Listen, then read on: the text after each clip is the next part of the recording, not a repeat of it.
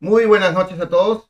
Eh, tenemos una nueva edición de e Café Digital. Como ustedes saben, el día de hoy vamos a estar entrevistando a un emprendedor que es Giancarlo Falconi. Él está muy de contacto, muy mucho en contacto con muchos emprendedores, con muchas startups. Así que tenemos mucho por hablar no se lo pierdan. De hecho, el día de hoy van a poder conocer no solamente como hemos estado entrevistando a una sola startup, sino en este caso con una persona que ha tenido mucha relación con las startups. Para ello, el día de hoy ya preparé mi café. Acá lo tenemos, mi café digital. Aquí está servido, por si acaso no me crean. Eh, lo hemos preparado en, el método que es la prensa francesa. Ahí está casi lleno, porque me, ha servido. Y he estado probando este café, la verdad. Me, ha gustado mucho. Café 3.0, grano entero para que dure más.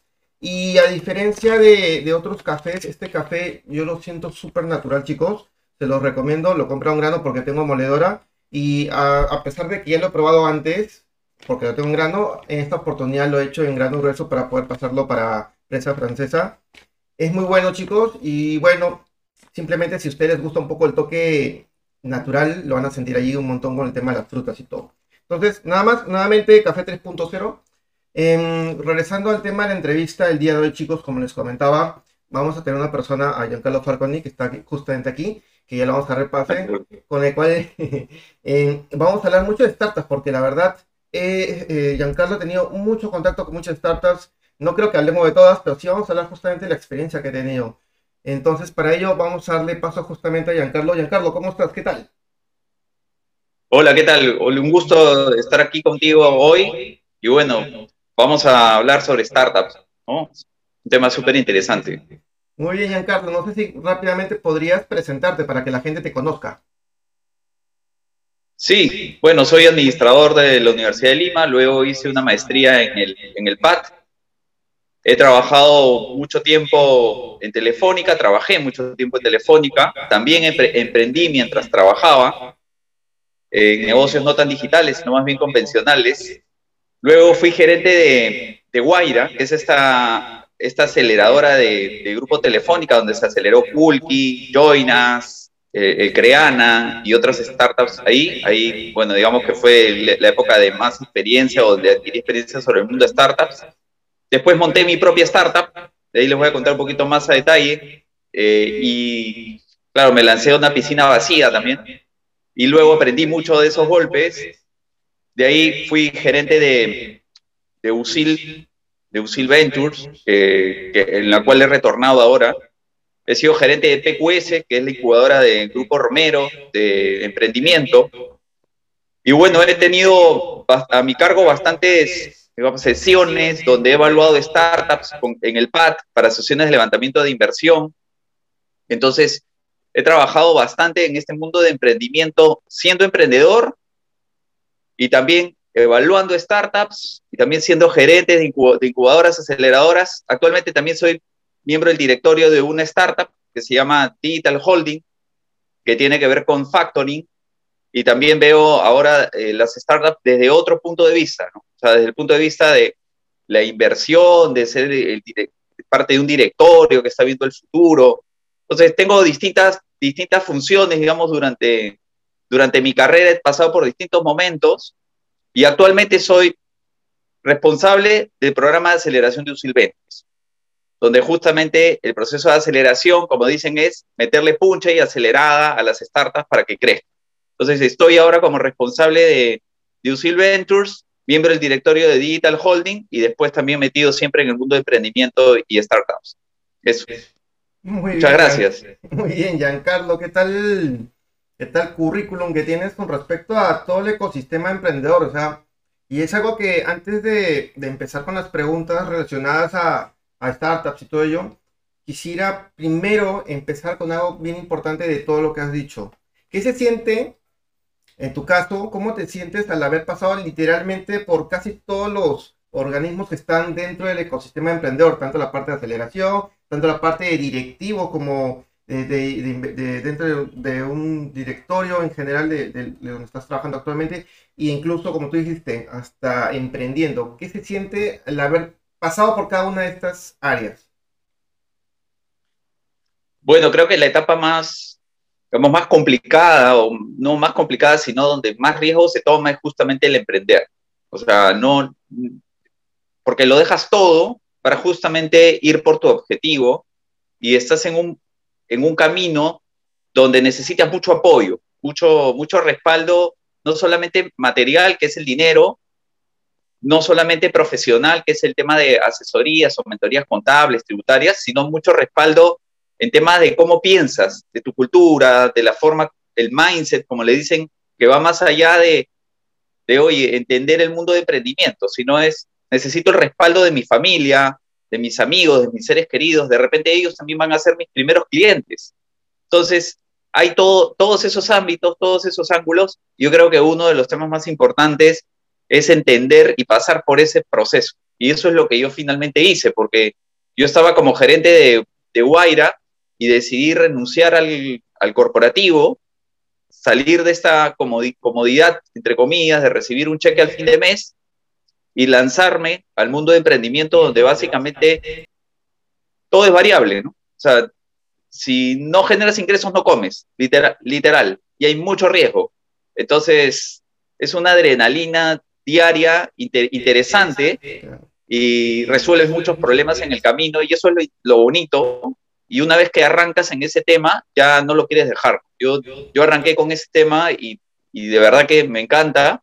Y es esa adrenalina que sientes diariamente que te hace levantar con ganas y fuerza en, en el día. Eh, y, y, en eso estoy, no, no he parado, ¿no? O sea, no, no me he detenido ni un, ni un día. Como le digo a mi esposa, hace seis años no tengo vacaciones, pero no me importa, ¿no?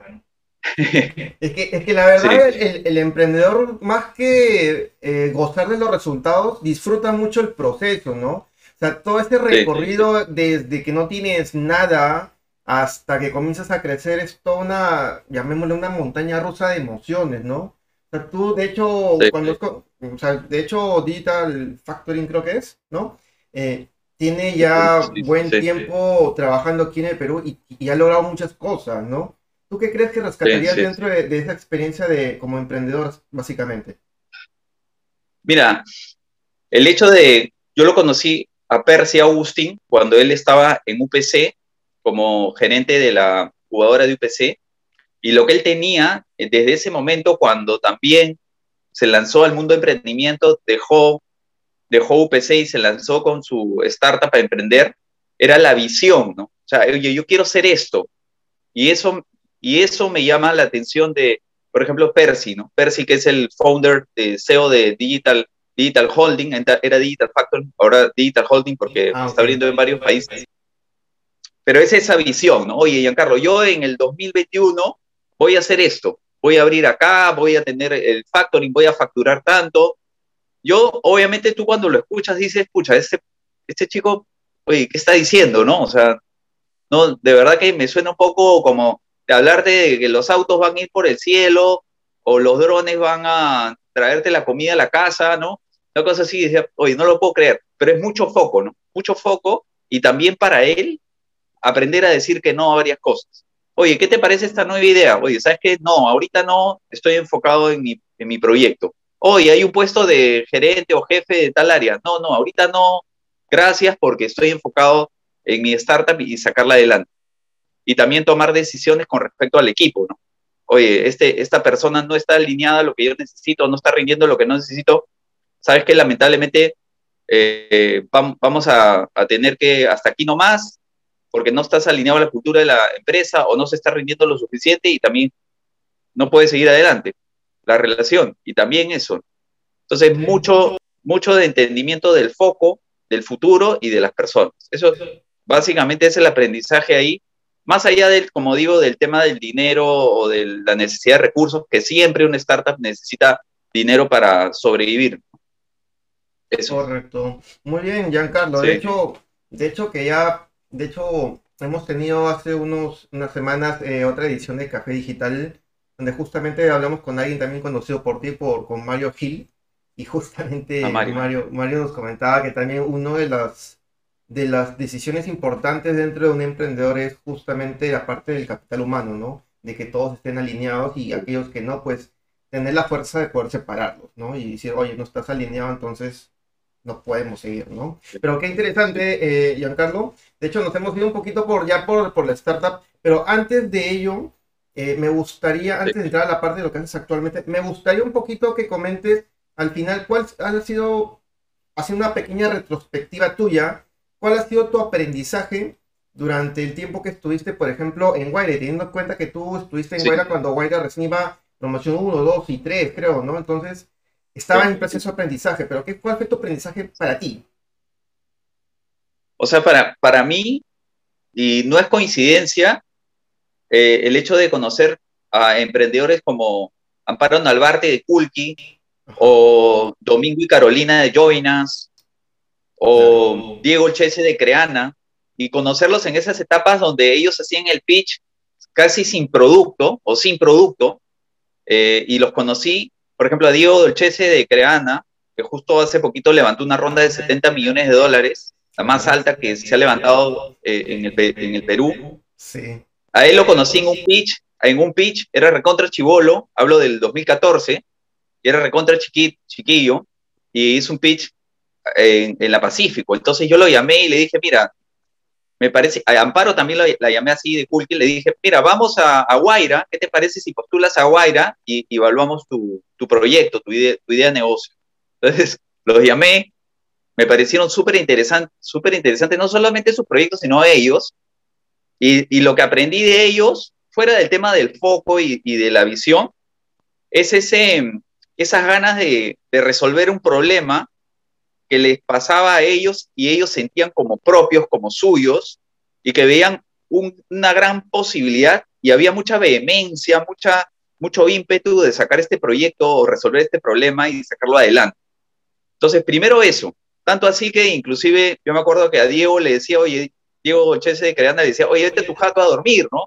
Oye, necesito que, oye, estás todo el día acá.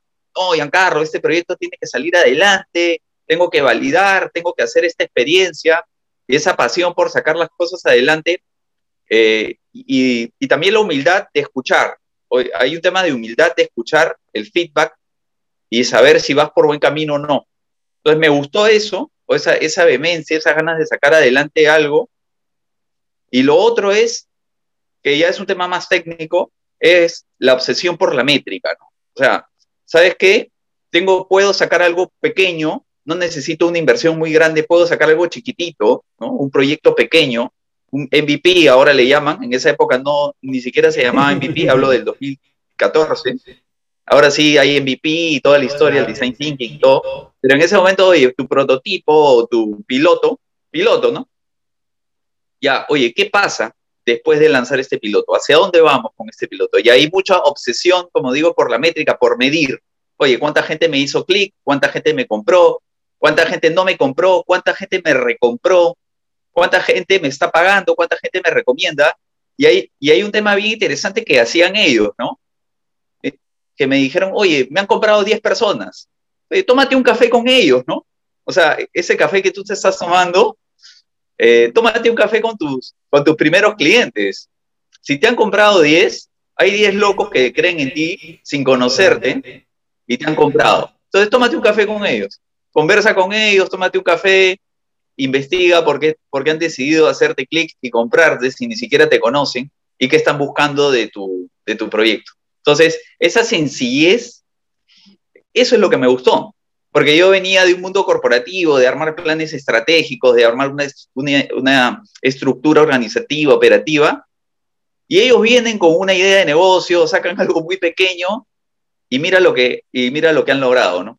Entonces, esa sencillez del inicio, esa humildad y ese foco y obsesión por, por el futuro, como yo decía, y por la métrica también, los resultados a los cuales los, los ha llevado. Entonces, súper súper interesante esa experiencia, para mí muy aleccionadora. Y, y lo otro es trabajar siempre en, en equipo, ¿no? que se repite constantemente, pero a mí me pasó lo contrario. O sea, yo cuando emprendí, creo que no emprendí con el equipo correcto, ya después me di cuenta en el camino pero después de haber perdido mucho tiempo y, mucho dinero de por medio. Entonces, el hecho de estar seguro, no porque es tu pata o no porque es tu, tu super amigo, es, es necesariamente alguien que va a acoplarse a lo que tú estás dispuesto a sacrificar, al tiempo que le quieres dar y a lo que quieres resolver. Entonces, ese es otro punto interesante que también descubrí, descubrí con ellos y que descubrí que siempre eran dos, ¿no? Normalmente son dos. Si tú ves, ahí Diego Olches es la cara visible, pero detrás está Pico, que es la parte operativa. Estaba Amparo Nalbarte y, detrás estaba también el Che, que le, dicen, eh, le decían el Che que era su socio. Joinas es Domingo y Carolina, que son, son esposos. Entonces siempre hay como dos. Cine Papaya también las vi en esa época, que ahora ya eh, murió por... Eh, o sea, lo compró Fandango, pero al final murió porque, bueno, se acabaron los cines, pero el negocio era bueno. estaba eh, Manuel Holguín y estaba el, la cara visible que era Gary Urtiaga, ¿no? Entonces, siempre como que había alguien que veía el tema comercial, que era súper cara visible, y la parte operativa. Entonces, para mí es como esa pareja perfecta de, de una combinación perfecta, como una, como una mezcla interesante entre lo que, lo que debería ser. O sea, ya, ya va marcando cierta línea de lo que yo mismo, o sea, yo como ahora como no solamente director de una, de una, de una startup, sino evaluador de startups, busco en esas startups. entonces me gusta, me gusta buscar eso. Eso que funcionó para ellos es como una, como un tipo de persona, como un tipo de empresa, de organización, de cultura, ya. Eso es lo que busco. Y no es fácil, no lo encuentras fácil.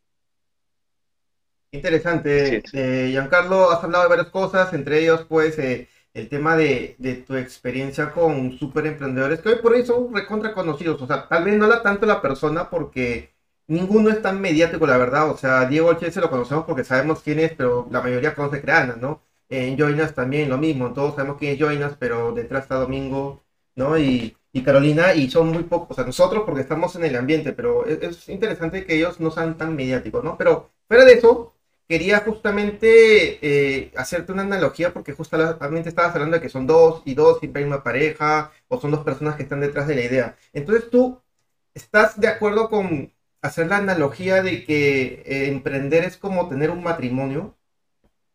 Sí, sí, sí, sí. Inclusive los inversionistas, y, y eso va para la otra línea, ¿no? Los inversionistas también dicen esa frase, lo que acabas de decir, Oye, cuando yo invierto en una startup o un emprendimiento de alto impacto, porque un emprendimiento no solamente es eh, una, una startup, puede ser una innovación, una investigación y desarrollo, yo invierto en el jinete, ¿no? porque el proyecto de repente puede cambiar y puede caer. Y el inversionista, Venture Capital, que es el inversionista más sofisticado, te dice, esto es como un matrimonio, ¿no? te, te refiere esa frase, porque finalmente te invierte y se casa contigo por un tiempo, porque el inversionista busca recuperar su dinero en, de acá a 5 o 7 años y va a mantener una relación contigo permanente durante esos 5 o 7 años, viéndote siempre y acercándote a otros inversionistas y tiene que lidiar contigo, ¿no? O sea, no, no se puede escapar, ya invirtió en ti, él tiene que recuperar el dinero. Entonces, él, él te va a ver, si tú no le gustas o no se llevan bien, la relación va a ser tortuosa y va a ser triste. Entonces, eh, nadie quiere llevar un matrimonio donde todo el día se estén peleando. Entonces, sí, efectivamente, es un, es un matrimonio, no solamente del lado de la startup, sino cuando ingresa un inversionista, también él lo ve de esa manera. Qué, buena, qué buena analogía. Y Genial. Justo como estás comentando, Giancarlo, hay, algo, hay un mito que me de hecho, ya lo acabas de, de, de aclarar, porque es un mito, porque muchos piensan de que el invertir es esto. O sea, yo soy inversionista, tengo mi plata, ¿sabes qué? Te voy a dar, no sé, 50 mil dólares a ti, eh, hazme ganar en un año y, después de un año regreso y te llamo, oye, ¿cómo te fue? Y si no te fue, para el siguiente año. O sea, piensan de que simplemente es como si fueras al banco, dejas tu plata y esperas que haga todo el trabajo. Pero tal como lo dices, como es una especie de matrimonio, hay que estar detrás, ¿no? Porque el inversionista, como dicen, es su plata, ¿no? Entonces, ahí hay un mito que hay que romper, porque no necesariamente el inversionista va a poner la plata, sino que tiene que también invertir parte de su conocimiento, de sus contactos. ¿Cómo lo has visto tú cuando has estado de ese lado, de la parte de inversiones? De verdad que ah, hay, hay tres tipos, siempre se dice que hay tres tipos de inversionistas y lo que se necesita es, como dicen, siempre hay términos en inglés, ¿no? El smart money, que es, eso es lo ideal, que te encuentres un inversionista que te lleve al siguiente nivel. O sea, porque tú lo que estás buscando es crecer. Entonces estás buscando no el dinero del inversionista. Obviamente yo creo que ya cuando uno está desesperado busca el dinero del inversionista, pero al inicio, o lo que, lo que se tiene que hacer y lo que todas las startups hacen es buscar a ese inversionista que te va a llevar al siguiente nivel. No solamente exigirte, porque obviamente es parte del emprendimiento, de tu emprendimiento y tienes que exigirte tú mismo, sino ayudarte con contactos comerciales o otros inversionistas que tienen un ticket más alto que él y que él los conoce y te puede guiar y llevar y recomendar. Entonces, te va a llevar al, al siguiente nivel. Eso es lo que buscas de un inversionista, que te ayude a crecer. Y entonces para eso, normalmente las startups no lo hacen, pero se tiene que hacer. Yo he visto que funciona muchísimo ya en las startups donde tengo o soy miembro del directorio o, estoy metido ahí, es importante las reuniones con tus inversionistas por lo menos una vez al mes para decirle, oye, ¿cómo voy avanzando este mes? ¿Cuáles van a ser las acciones? ¿Qué me funcionó? ¿Qué no me, qué no me funcionó? ¿Y cómo me puedes ayudar? ¿Cómo no me puedes ayudar? Me puedes ayudar a crecer porque le conviene a él y te conviene a ti. Él está buscando multiplicar su inversión por 10, 20 o 30 veces y tú también estás buscando crecer. Entonces están en ese acuerdo común de buscar crecer y, y generar y generar más ventas, más crecimiento. Entonces hay, hay, ese matrimonio, ese matrimonio, como bien dices, de, de llevarse bien y seguir y crecer como, como familia, no sé. Eso, va, va, va más en, en esta línea con esa analogía, sí. Interesante que, hayamos llegado a ese punto, ¿no?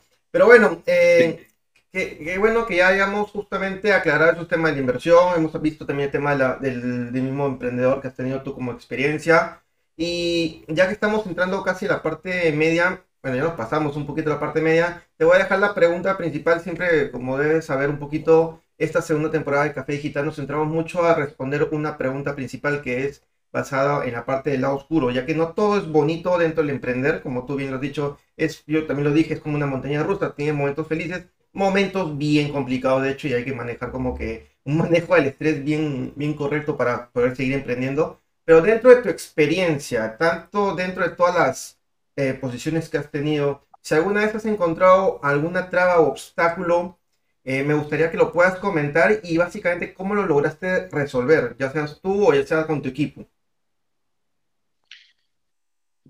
buena pregunta y, difícil de contestar, porque yo, o sea, lo primero que me encontré fue con dos problemas. Uno, que formé una startup con muchos socios cuando recién salí y realmente no, no todos se dedicaban a la startup. O sea, mi idea era, claro, somos cuatro patas, al inicio todo bacán, todo interesante, somos cuatro que hemos formado esta startup, pero realmente somos solamente dos los que estamos chambeando a full time. Entonces, no es razonable que todos tengan la misma participación en, en la startup. O sea, ¿cómo, vamos a tener todos lo mismo si no todos nos dedicamos el mismo tiempo y no todos aportamos el mismo valor? Entonces ese fue el primer, eh, el primer problema. Y ahí hubo todo un tema, un lío, un lío legal de cómo nos, cómo nos, cómo nos cómo reformulamos esta participación. Y lo que terminamos haciendo es cerrando la empresa y abriendo y abriendo una nueva, porque básicamente no había otra solución. O sea, porque ya llegamos al punto donde el emprendedor no quería vender su parte o no quería salir. Y lo que quedamos es, oye, ¿sabes qué?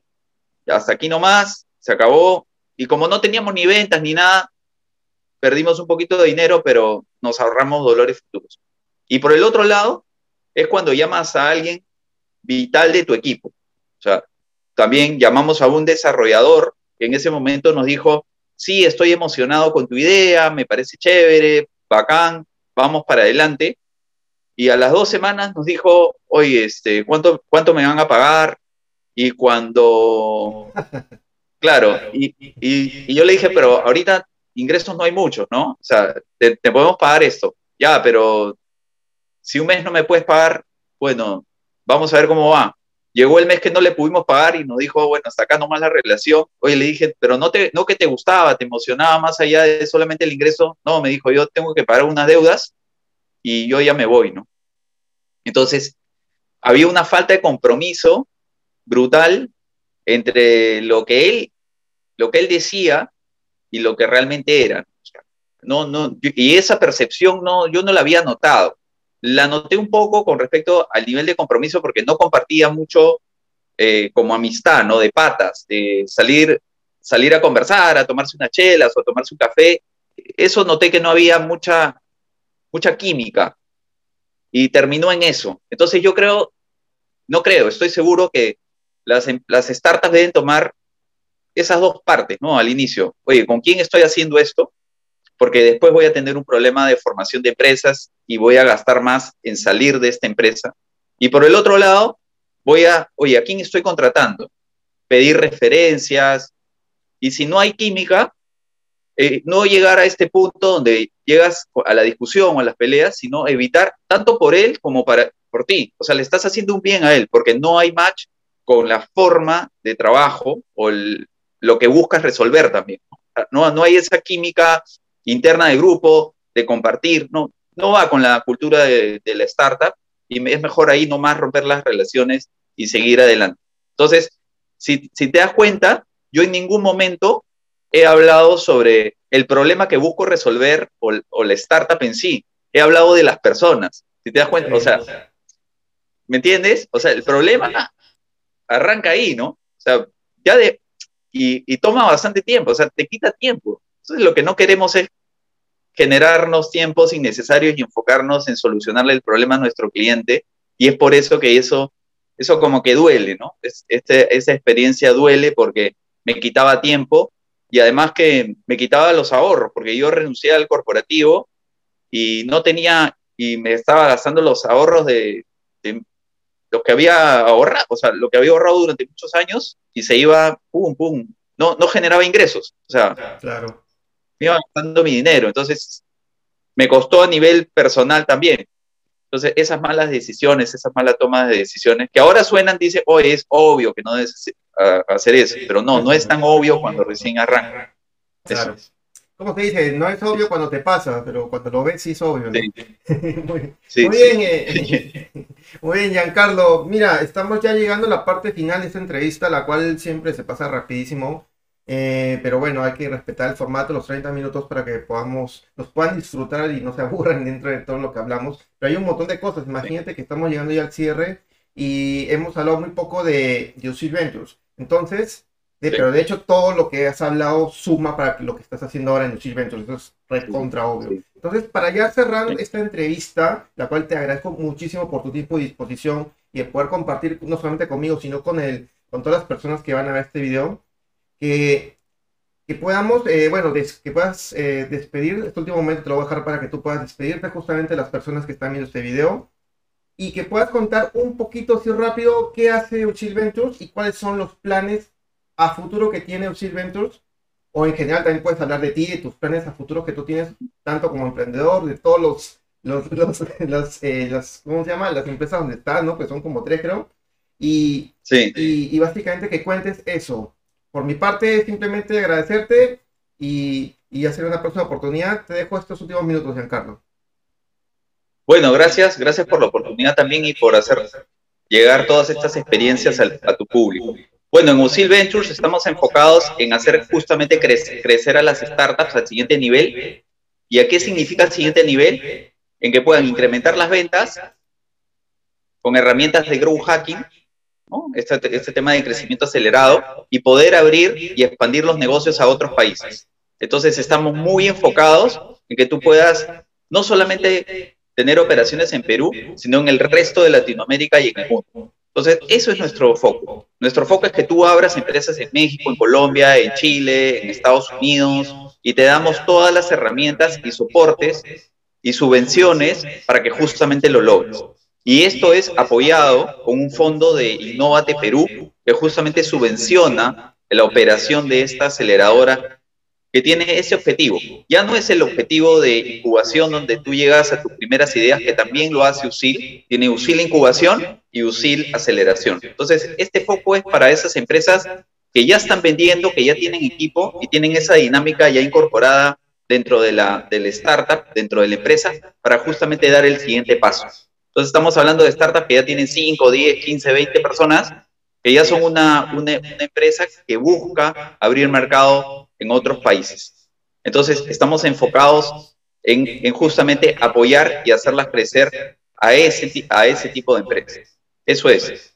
y bueno, gracias, eso es, eso es todo. Yo, bueno, como te comenté, estoy en, en, el directorio de Digital Holding, en el directorio de Avanza, que es una startup de logística, y estoy en el directorio de otra, de otra empresa de tecnología que se llama Progress. Y en todas ellas apoyando justamente con esta experiencia y este conocimiento que he compartido con, con ustedes aquí. Muchas gracias. Muchas gracias a ti, Giancarlo. Ya saben, chicos, si quieren potenciar o acelerar su startup para llegar a otros países, no olviden entrar a Usil Ventures, ahí Giancarlo les va a ayudar. Conmigo será hasta la próxima semana, chicos. Nos vemos. Chao. Gracias, chao.